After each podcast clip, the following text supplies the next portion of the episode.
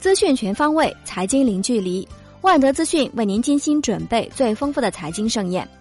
今天是二零一六年十二月十日，星期六。下面为您送上陆家嘴财经早餐。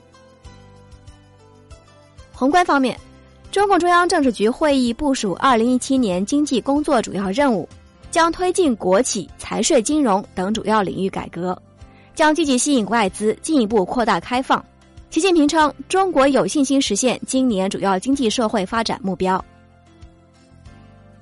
十一月 CPI 同比涨百分之二点三，连续三个月涨幅扩大，且创今年四月来最高，环比涨百分之零点一；PPI 同比涨百分之三点三，为二零一一年十月来最大，环比涨百分之一点五，连续三个月正增长。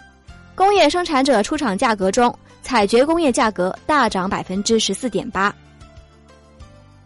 海通江超点评称，通胀短期承压，货币依然偏紧，商品涨价叠加春节因素，短期通胀仍有上行压力。招商证券表示，通胀继续上行，预计将涨至春节前。九州证券邓海清认为，央行应加息。国资委副主任张习武透露，明年将是国企改革见效年。国资委正在积极研究和制定明年的国有企业改革实施方案。国资委初步的想法是在二零一七年上半年召开央企国有企业改革发展工作会议。国资委表示，明年央企数量将降至两位数。央企重组整合有三大路径：一是瞄准培育世界一流企业推进重组；二是助力产业发展转型升级推进重组；三是发挥协同效应提升效率推进重组。央行公开市场周五净回笼一千三百亿，连续五日净回笼，本周累计净回笼五千三百五十亿，创五个月新高。周五当天，SHIB 利率全线上涨。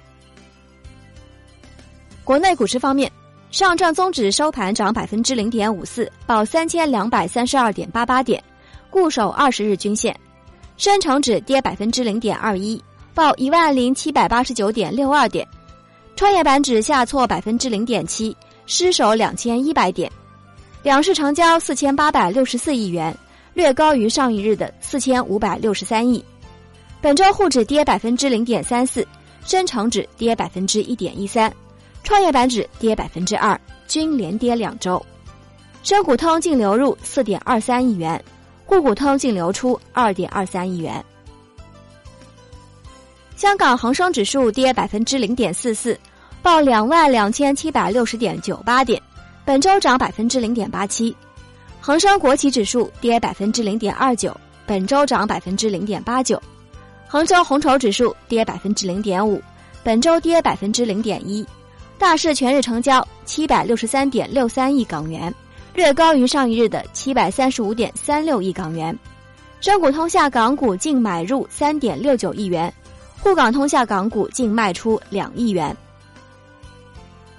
证监会发布，保监机构涉嫌违法违规尚未结案，再审首发企业更换保监机构的一律重新履行申报程序。保监会表示，近期恒大人寿在开展委托股票投资业务时，资产配置计划不明确，资金运作不规范，决定暂停其委托股票投资业务，并责令公司进行整改。财新报道，接近监管层的人士表示。恒大人寿目前不能买，只能卖。上交所、深交所中国结算发布债券质押式回购交易结算风险控制指引，进一步明确了投资者准入、标准券使用率、回购杠杆、入库集中度等风控指标要求。个人投资者应当自即日起十二个月内了结全部融资回购交易，期间不得增加融资回购交易未到期余额。金融方面，国资委表示将设立四支引导基金，分别由航天科技、招商局集团、中国国新和国开行所属的国开金融牵头设立，基金总规模达到四千三百亿元，首期规模超过一千五百亿元。首例央企债转股中钢集团六百亿元规模债务重组方案正式落地后不久，工商银行宣布将与山东黄金集团开展总规模。约一百亿元人民币的债转股，山西焦煤集团公司、建设银行、山西省国资委三方也签署债转股合作协议，将建立规模约二百五十亿元的基金。